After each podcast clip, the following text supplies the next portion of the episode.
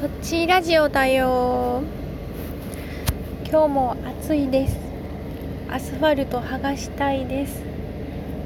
あの照り返しが辛いですね。えっ、と今私は息子を病院に連れてきています。その車の中です。息子が車の中で寝ちゃったのでまあ予約時間ギリギリまで寝させてあげようと思って車の中にクーラーつけています。そしてラジオを今撮っているところです。息子はですね生後1ヶ月くらいの時くらいにおへそがどんどん出てきて飛び出してきてピンポン玉みたいな感じであのもうデベソになってました。で1ヶ月検診の時はあの、まあ、様子を見ましょうっていうことだったんでまあまあ様子を見ておこうと思っていてその次になんか予防接種の時多分12ヶ月 ,2 ヶ月になったあたりかな。その辺りにもう一回予防接種に同じ病院に行った時に、えっと、おへそがもう全部ひっくり返って出てきてしまっていてあこれはお母さん行きません。大きな病院に行きましょう。ということで紹介状をもらって大きな病院に行き始めたことでした。それ以来、えーと、1ヶ月に1回くらい定期的に見に行ってました。でなんでデベソになったかって言ったら生まれた時におへそのなんかいや私もよく分かってないっていうか、まあ、うまく説明できるかわからないんですけどお母さんとおへそでつながっていた時の穴が塞がらない状態で生まれてきてそれでまあよく泣く子だったので、まあ、腸がそれでまあ圧迫されてその穴からなんかこう飛び出してきているみたいな。なので現にこうちょっと力を入れたりした表紙にはこう腸の腸が動く音があのデベソから聞こえてきたりとか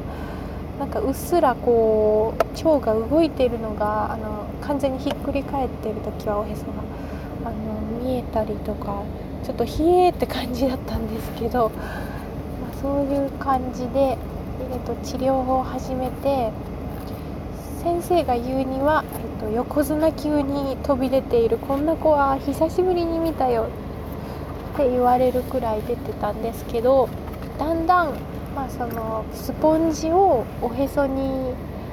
当ててでテープで押さえるっていう方法をとってるんですけどそれでだいぶ引っ込んではきているんですがまだ完全には戻ってきていない。そして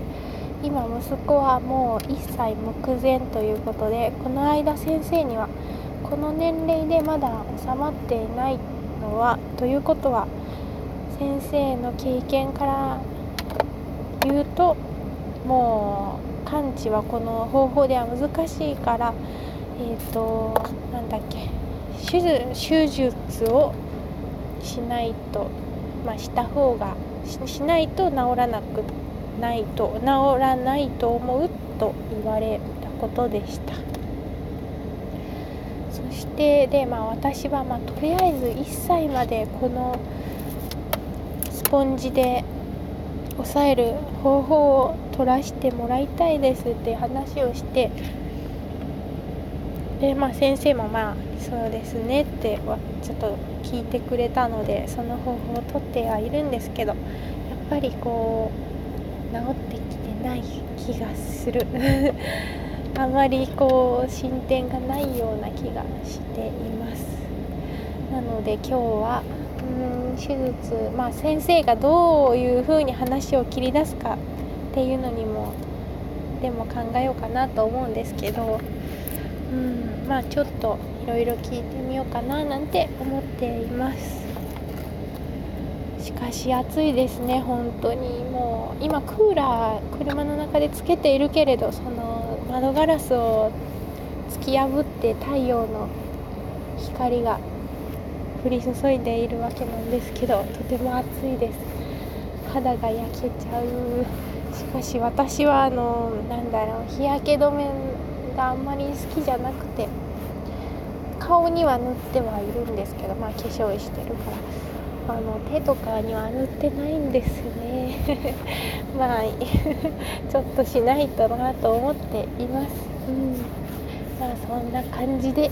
まあそろそろ行かないといけないので行こうと思います。それでは良い夏の日をお過ごしください。バイバーイ。